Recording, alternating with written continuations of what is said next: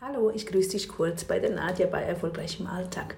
Ja, ich bin gerade dabei, mein eigenes Buch zu lesen, immer wieder, das Geldsparen im Alltag, weil ich mich am Vorbereiten bin für einen Workshop.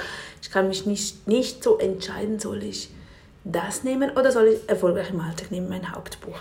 Jedenfalls, als ich das so durchlese, steht wieder, ja, wie viel Geld wir doch für Chips und Kekse ausgeben.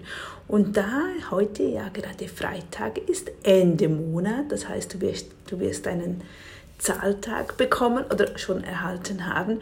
Du wirst vermutlich heute Abend oder Samstagmorgen deinen Wocheneinkauf bewerkstelligen oder durchführen, oder? Wie sieht das aus?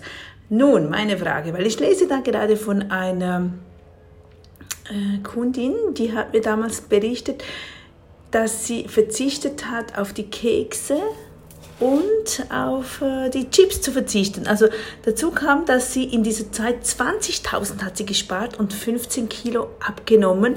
Unglaublich, aber sie brauchte diese Chips nicht mehr, für die sie unnötig Geld ausgegeben hatte und die sie dann auch noch ungesund und dick machten.